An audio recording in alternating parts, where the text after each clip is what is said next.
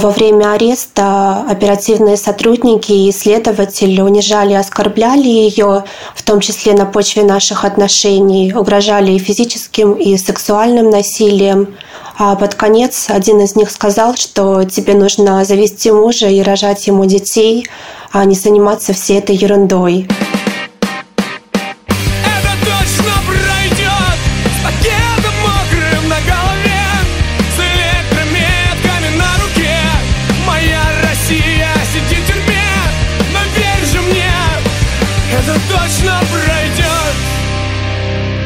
Всем привет, это подкаст «Времени больше не будет». Меня зовут Ксения Миронова, я журналистка службы поддержки, и, как вы знаете, со мной этот подкаст ведет Илья Красильщик. Да, мы ведем подкаст вместе, мы рассказываем про людей, которых российское государство засадило э, почем зря и несправедливо, и мы разговариваем про родственников тех, кто в российских тюрьмах оказался. Вы наверняка слышали про дело Саши Скочеленко, который вешал ценники в магазине «Перекресток» в Петербурге в начале войны, и которую посадили. И сейчас, помимо всего прочего, Сашу Скочеленко внесли в список 100 самых влиятельных и вдохновляющих женщин по версии BBC. И мы сегодня поговорим с девушкой Саши Скочеленко. Которую зовут Соня Субботина. И, собственно, у нас два повода поговорить с Соней. Один хороший, как ты сказал, э, список BBC, а второй не очень хороший – это принятие закона о запрете так называемой пропаганды ЛГБТ в России. Что бы это ни значило. И Саша и Соня с самого начала дела Саши не скрывают своих отношений, вот поэтому как-то хотелось поговорить с Соней о том, как э, она вообще это переживает, почему остается в России, как поддерживает Сашу. Сонь, привет. Привет. Привет. Как ты узнала что Сашу включили в список? Мы узнали об этом две недели назад от журналистки BBC. Она спросила, безопасно ли это для нас и для Саши, и мы с радостью согласились. Саша полностью заслуживает того, чтобы ее включили в этот список. Как все началось? Что это была за акция? Которую Саша сделала? Сашу арестовали 11 апреля. Она в интернете увидела акцию с ценниками в магазине, где вместо цены указаны разные факты о войне в Украине, и решила разместить их в магазине «Перекресток». После этого пожилая пенсионерка написала на нее донос. Сашу выслеживали следователи и пришли к ее близкому другу. Они выследили ее дорогу по камерам. Этот друг помог э, заманить Сашу в ловушку, сотрудничал со следователями, и в тот момент ее арестовали. Он сказал нам, что очень испугался и думал в этот момент только о себе. И что было дальше? В то утро он позвонил Саше и сказал, что ему нужна ее поддержка, потому что к нему пришли менты. Саша сказала, что сейчас к нему приедет, и там ее ждала засада. После этого Сашу отвезли на допрос, а потом в ВВС. Она находилась там два дня до первого суда, и на суде сказали, что она будет в СИЗО в ближайший месяц. Скажи, пожалуйста, сколько Саша в СИЗО и сколько вы из этого времени не виделись? Саша в СИЗО уже почти 8 месяцев. Нам ни разу не давали свидания. А Саша за все это время только один раз виделась со своей сестрой. Мы можем видеться только на судах, но у нас нет возможности поговорить или обняться друг с другом. Хотя один раз нам разрешили недолго подержаться за руки. Насколько понимаю, у Саши есть э, болезни, которые вообще делают эту ситуацию гораздо-гораздо хуже. Да, у Саши несколько заболеваний. Это целиакия, ей противопоказан глютен, который содержится в большинстве блюд. И, конечно, в СИЗО эта диета не может соблюдаться, а со временем это приводит к онкологии. А также у Саши порог сердца, она очень плохо чувствовала себя все лето. И недавно мы наконец-то смогли добиться, чтобы Сашу вывезли на обследование, которое врач назначила еще в июне в срочном порядке. Еще Саша страдает биполярным расстройством, и, конечно, в СИЗО это очень тяжело переживать. А после жестокого ареста, после издевательств в СИЗО у Саши диагностировали ПТСР и сильную депрессию. А таблетки дают пить? Врач назначил несколько препаратов. А, к сожалению, Саша получает их не постоянно. Одна и та же фельдшер несколько раз не выдавала ей лекарства, объясняя это тем, что она была слишком занята. А это такие препараты, которые пропускать вообще нельзя, и человек с медицинским образованием должен понимать это. Слушай, а ты занимаешься вот этим всем? Тебе кто-то помогает вообще? Потому что тут есть такой момент, да, что там добиться, чтобы передали лекарства, добиться того, чтобы с питанием что-то разрешили поменять, это же все куча сил отнимает и времени. Это надо ходить, все это писать, подавать бумажки. Да, это действительно занимает очень много сил и времени. А вначале, когда Саше не обеспечивали диету и не пускали к ней врачей, мы стали писать жалобы, уполномоченные по правам человека. Нас очень поддержали наши подписчики, и через время она приехала в СИЗО, и вопрос с питанием более-менее наладился. Хотя, конечно, Саше не постоянно обеспечивают эту диету. Кроме того, у меня есть очень близкий друг Лёша. Он с Сашей знаком где-то 15 лет, и он остался в России, в Питере, чтобы ей помогать. А по медицинской части в основном я занималась всеми делами. Я каждую пятницу хожу в медчасть СИЗО, чтобы передать препараты, чтобы договориться насчет врачей или обследований. А иногда это бывает непросто. А как ты себя чувствуешь в этом? Ну, там, ты работаешь вообще? Есть ли у тебя какая-то поддержка? Через время после Сашиного ареста я переехала жить к своим друзьям.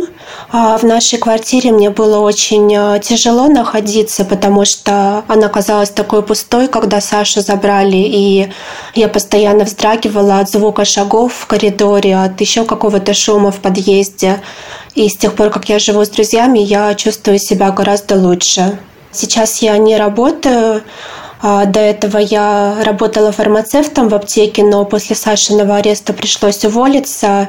А сейчас я сдаю свою квартиру. Слушай, насколько то, что вы ЛГБТ-пара, усложняет все в российской системе, назовем это правосудием? Самое сложное заключается в том, что мы не можем и не могли оформить брак, и из-за этого меня сделали свидетелем по делу для того, чтобы еще больше морально надавить на Сашу. И поэтому я никто для нее в глазах государства, и мы не можем не встречаться, нам не дают свидания, не созваниваться друг с другом. А свидетелем ты имеешь в виду чтобы ты никак не могла взять 51-ю статью или именно прям, чтобы морально надавить, чтобы тебя таскали тоже на какие-то допросы? Я была на допросе только один раз, а вскоре после того, как все это случилось. К счастью, следователь меня больше не вызывал. А когда я отвечала на допросе, я часто пользовалась 51 статьей, но отказаться в целом от допроса я, к сожалению, не могла.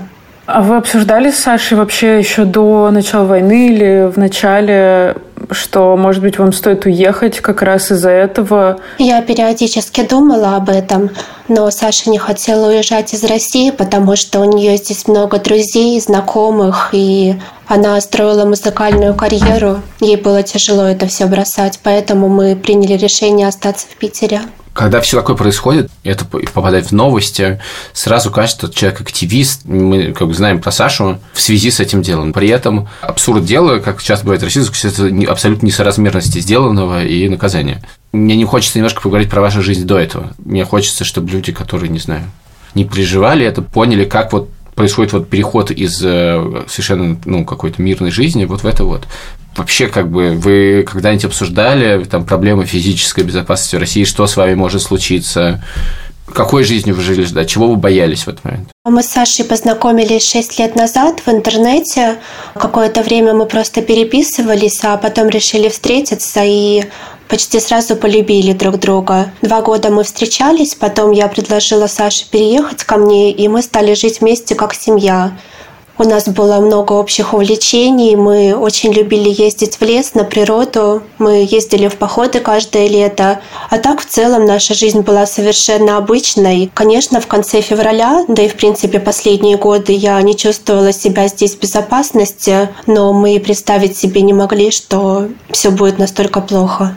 Ты себя не чувствовала в безопасности именно из-за того, что вы пара, или из-за того, что, ну, понятно, репрессии всех сажают? Я чувствовала себя не в безопасности из-за репрессий, потому что это постепенно стало касаться моих близких людей друзей, которых я давно знаю. Слушай, ты сейчас это рассказываешь так спокойно, ну, вообще много времени прошло, но Расскажи, как ты остаешься одна, как ты это переживаешь? У меня бывают хорошие дни, бывают не очень. Конечно, я часто ощущаю себя грустно, и мне бывает очень одиноко. А, наверное, меня спасает то, что у нас э, всегда очень много дел, связанных с Сашей. То есть это и медицинская помощь, и передачи, и медиаогласка. Поэтому я стараюсь просто заполнять каждый день какими-то делами. И я понимаю, что что-то могу сделать для Саши. И в такие моменты мне становится легче. Я правильно понимаю, что это, это просто стало такой твоей работой? В какой-то степени, да. Это действительно часто занимает много времени. У тебя, кроме того, что тебя сделали свидетелем, не появилось каких-то проблем из-за этого? Как это выглядит со стороны? Все знают, что вы пара, а мы знаем, что есть всякое там мужское государство, какие-то просто тролли в интернете. Есть, если даже на Сашу написали донос, да, есть какие-то неадекватные соседи. Вот лично твоя жизнь как-то усложнилась? Наши отношения, у нас даже не возникало вопроса, стоит рассказывать о них или не стоит в публичном поле. Мы никогда ни от кого их не скрывали. У Саши проблем в СИЗО из-за этого никогда не было, но во время ареста оперативные сотрудники и следователи унижали и оскорбляли ее, в том числе на почве наших отношений, угрожали и физическим, и сексуальным насилием.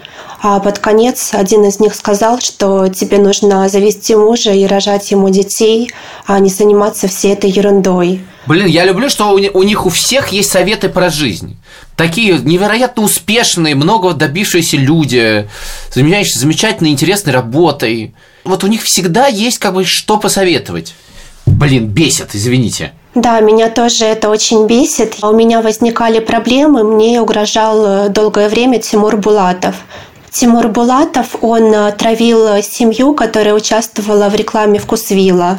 Он писал про нас всякие мерзкие вещи, он написал на меня донос, а, но меня это не впечатлило, и я продолжила дальше заниматься своими делами и просто игнорировала эти сообщения. Слушай, вот этот день, 11 апреля, это можешь рассказать про себя в этот день? Как ты это пережила все? В тот день я проснулась рано утром и собиралась на работу, и как раз услышала, что Сашу разбудил звонок ее друга. Она встала и стала собираться к нему. А где-то около двух часов дня мне позвонил Леша и сказал, что Сашу арестовали за какие-то ценники. Я сначала вообще не поняла, в чем дело, и думала, что это какая-то ошибка.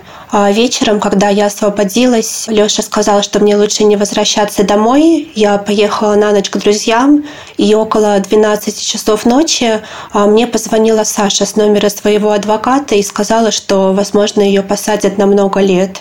Это было просто ужасно. Я долго плакала и не могла найти себе места. Я долго не могла поверить в реальность происходящего. Это казалось чем-то ужасным, что не могло случиться именно с нами. Слушай, ты кажешься таким очень мягким человеком. Ну, как ты вообще переживала там допрос? Насколько тебе было тяжело? А, на допрос мне, конечно, было тяжело ехать, и я боялась. А, со мной была хорошая адвокатка, которая очень поддержала меня и подсказывала, как отвечать на разные вопросы. А, общение с ментами и с прочими людьми – это всегда очень неприятно, но я стараюсь защитить своего любимого человека, насколько это в моих силах, и я готова всем этим заниматься и дальше. Ты говоришь, что у вас не возникло вопросов э, по поводу того, афишировать ваши отношения с Сашей или нет, но вы же, наверное, думали и обсуждали с адвокатами, что это может быть небезопасно для Саши, да и для тебя тоже. Нет, с адвокатами мы этого не обсуждали. У нас действительно не возникало такого вопроса. То есть, когда началась медиаогласка, я изначально говорила, что я девушка Саши. Ну и каких-то проблем в СИЗО именно из-за этого у нее никогда не возникало, к счастью. Ты сказал еще, что в день ареста как-то э, грубо обращались. Это что было? А когда Сашу заманили в ловушку, ее повезли к нам домой, у нас происходил обыск, и оперативные сотрудники, следователи, они говорили с ней очень грубо, унижали, оскорбляли ее по-разному и угрожали различными видами насилия. А один из них в конце сказал, что я не буду тебя насиловать, потому что у меня есть глаза. Видимо, он намекал, что Саша недостаточно красива для этого. Мне было ужасно об этом читать, когда я получила первое Сашино письмо. А через сколько ты первое письмо получила? Я думаю, что дней через пять. А ты знаешь, с кем Саша находилась или находится в камере? Да, я знала. А, первое время Саша находилась в больших камерах. А, сначала она была в камере на 18 человек, а потом на 6 человек. И в камерах была травля, особенно во второй камере. Она считается как бы местной пресхатой, и старшая по камере ее отравила всеми возможными способами. Она ко всему придиралась, например, как Саша развешивает белье, чтобы его посушить, какой стороной она держит веник. Она заставляла Сашу выкидывать часть еды из наших передач, не давала пользоваться холодильником. А через несколько дней э, она и другие женщины стали говорить, что от Саши якобы плохо пахнет и ее заставляли перестирывать ее вещи каждый день с утра до вечера, даже те, которые были чистыми. Например, ее могли заставить делать это с раннего утра, она из-за этого пропускала завтрак, и ей не давали есть до обеда. Я каждый раз задаю этот дебильный вопрос на всех наших выпусках. Почему? В чем смысл этих, э, как бы, этого издевательства? Мне сложно это понять, я до сих пор не знаю, это был указ свыше или инициатива самих женщин, но в любом случае это делается с одобрения администрации СИЗО. А, возможно, хотели, чтобы она признала вину, возможно, что-то другое. А когда это стало происходить, мы сразу же начали придавать это широкой огласке. Владимир Осечкин откликнулся, и благодаря неравнодушию людей мы смогли добиться, чтобы Сашу перевели в двухместную камеру при медсанчасти. То есть это работает такая глазка даже сейчас? в условиях, когда им уже на все наплевать? Да, это работает. А, первая Сашина соседка в новой камере. Мы узнали о том, что ее просили обо всем докладывать, а, что делает Саша, что она говорит, но она оказалась э, адекватной, хорошей девушкой и не сотрудничала с администрацией. Остальные соседки были нормальными, и никаких проблем у Саши с ними не возникало. У тебя не возникало мысли уехать сейчас? Нет, такая мысль не возникала. Пока Саша в тюрьме, я никуда не уеду из страны потому что есть много дел, которые мне нужно делать для нее. А на будущее мы пока ничего не загадываем. Горизонт планирования у нас очень узкий, как, наверное, и у многих людей, которые живут в России. Слушай, а ты успеваешь делать что-то помимо дела Саши? Есть ли у тебя силы какие-то, не знаю, тратить время на себя? Наверное, первые четыре месяца я провела на каком-то диком адреналине. У нас постоянно было очень много дел с утра до вечера. И я не могла позволить себе отдохнуть. А даже, например, погулять по городу мне все казалось таким пустым и бессмысленным, раз Саша находится в тюрьме. Мне было очень тяжело от того, что я свободна и могу где-то гулять, куда-то поехать, а Саша сидит в СИЗО. Потом я поймала очень сильное эмоциональное выгорание, и последние два месяца я периодически стараюсь видеться с друзьями, куда-то выбираться, немного отдыхать, но, если честно, мне редко этого хочется.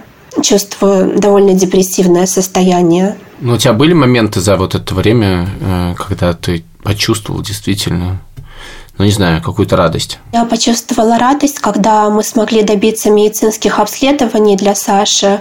У нее порог сердца, и все лето она чувствовала себя очень плохо. Я страшно боялась за нее, и вот когда мы добились этого, и обследования показали неплохие результаты, я смогла успокоиться. А у тебя была работа, все равно это какая-то параллельная жизнь, а потом пришлось это все бросить чтобы помогать Саше. И понятно, что это, наверное, отвлекает и как-то тебе помогает. Э, ну, мне помогало, например, э, с Ваней просто. Я чувствовала, что я хоть какую-то пользу приношу, хоть как-то ему помогаю. Но вот сейчас уже прошло несколько месяцев, у тебя не бывает какого-то выгорания от того, что вся твоя самоидентификация происходит во многом э, через Сашу, через дело? Да, это действительно так. В какие-то моменты я начинала чувствовать, что я себя теряю. У меня до этого была любимая работа, много друзей и разные хобби. После того, как Саша оказалась в тюрьме, это все куда-то исчезло. А как у вас э, с родителями Саши отношения? Я знакома с Сашиной мамой. Она с самого начала хорошо меня приняла, и я была очень этому рада. Периодически мы общаемся в переписке. А твои близкие, какие-то родственники, родители, как это все воспринимают? То, что, ну, там еще до войны, до преследования, что вы были парой, и сейчас еще в контексте дела? Со своими родителями я не общаюсь. У нас были всю жизнь не самые хорошие отношения. Меня вырастили бабушка с дедушкой, но, к сожалению, их уже нет в живых. А, бабушка умерла в начале пандемии ковида, а дедушка не смог без нее жить и через год э, покончил с собой. О, Господи, Боже мой! Саша, твоя семья? Да, она моя семья и самый близкий человек. Как ты узнала про закон про ЛГБТ? Что ты вообще почувствовала? Я прочитала о новом законе в независимых СМИ. На фоне всего происходящего он не произвел на меня никакого впечатления. На мою жизнь это в любом случае никак не повлияет, потому что я защищаю своего любимого человека и продолжу дальше этим заниматься. Ну, то есть по сравнению с войной и Сашиным арестом это кажется мне чем-то малозначительным. Хотя, конечно, это очень ограничит права ЛГБТ людей, которые планируют жить и оставаться в России. И это ужасно. Ну, подожди, как не повлияет. Ну, то есть я, например, переживаю за вас, что там ты давала интервью, и даже сейчас мы говорим, и ну, я надеюсь, что такого не будет, но как будто бы это уже прям конкретный повод как-то до вас еще больше докопаться, там не знаю, докопаться до тебя отдельно уже от Саши? Я имею в виду, что это никак не повлияет на то, что я делаю. А вообще, если посудить, то, что я рассказываю про нашу жизнь, это самая настоящая антипропаганда ЛГБТ. Я не думаю, что кто-то все это читает и думает, вот, хотел бы я оказаться на их месте. А вы как-то разговаривали на эту тему с адвокатами? Или близкие, друзья, может, говорят им, что может потише как-то быть, может быть, не афишировать это как-то громко, чтобы это никак не навредило? Нет, об этом речь у нас никогда не заходила, и адвокаты это никак не комментировали. У нас скорее были вопросы, когда можно рассказать о жестоком обращении и угрозах насилия, или, например, стоит ли устраивать огласку зарубежных медиа. Об этом мы постоянно советовались с адвокатами. А они вам ничего не говорили? Вообще, возможно ли у вас в теории как-то свидание? Просто у нас нам не давали никогда с вами свиданий. Но вообще я знаю, что в целом штамп э, ну, на него закрывают часто глаза, и есть там пары, которых пропускают свободно в СИЗО, даже если они не расписаны, и в колонию. Но понятно, что у вас другая ситуация, к вам будет больше внимания. Вот как-то вы это обсуждали? Или ты прям смирилась с тем, что, по крайней мере, в СИЗО вы не увидитесь? Я с этим не смирилась. Я сначала подавала следователю заявление на свидание, он его отклонил. А я надеялась на то, что когда дело передадут в суд, нам будет легче получить свидание. Многие, во всяком случае, говорили мне об этом. И после первого же суда я подала заявление судье, и в следующий раз, когда мы пришли, она его отклонила. А сказала, что сторона защиты и обвинения а, еще не определили порядок э, рассмотрения доказательств. А судья посоветовала подать еще раз это заявление после следующего суда, и я снова буду пробовать. Но, конечно, особой надежды у меня нет. А колонию вы обсуждали как-то? Мы пока об этом не думаем, потому что сложно загадывать что-то на будущее. Мы скорее живем сейчас в настоящем моменте. Про колонию очень тяжело думать и тем более говорить. Хотя, конечно, я понимаю, что это может стать реальностью. А тебя что-то вообще поддерживает? Меня очень поддержало, что я добавилась в чат э, жен и подруг политзаключенных. Мы с тобой как раз там и познакомились. Ну, то есть очень важно узнать об опыте других людей, как они делятся происходящим. Это меня, правда, здорово поддержало. Соня, у тебя есть вообще какая-то надежда? Иногда у меня бывает надежда в какие-то дни, а иногда мне все кажется просто каким-то беспросветным. По-разному себя чувствую в этом плане. А ты ходишь на терапию? Да, я очень благодарна газете «Бумага». Когда все это началось, они очень нам помогали, и они спросили, не нужен ли мне психотерапевт. И я очень рада, что именно с ней я познакомилась. Мы примерно одного возраста и одинаковых политических взглядов, скажем так. А, мне очень помогает терапия с ней.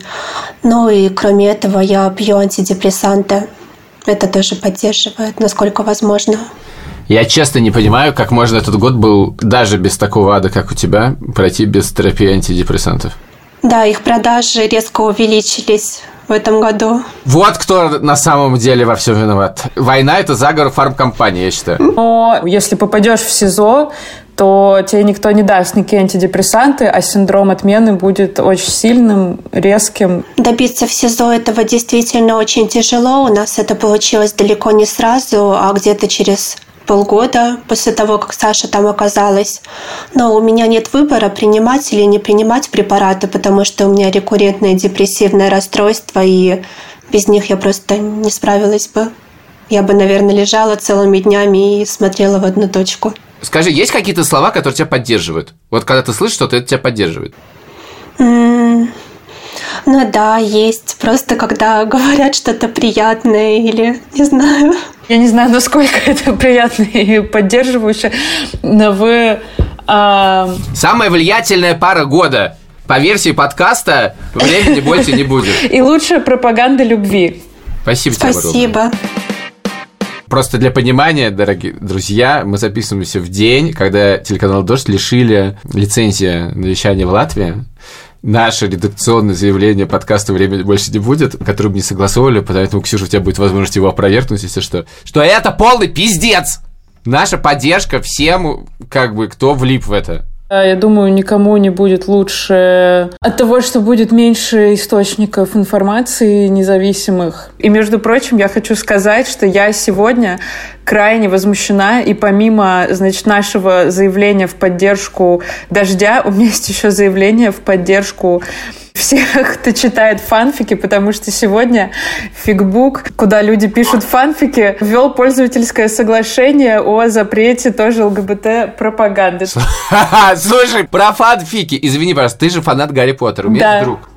Так. Взрослый друг, ему лет 45, я думаю, уже. Все в этом году угорели по-разному. Он угорел так, что он начал читать фанфики про Гарри Поттера. Мое уважение. Он читает фанфики, где они все геи. Вот. И где, да, и где Гарри, Снейп и, и, значит, Драко Малфой все ебутся друг с другом. Вот. И он реально весь год, весь год читает это. И ему помогает. Мне, мне, нужно, мне нужно с ним познакомиться. Я не знаю, что будет с этими текстами в российском интернете. Если они есть, конечно, на русском языке. Они есть. Знаю. Вот их и пытаются запретить. Вот этот сайт с фанфиками главный.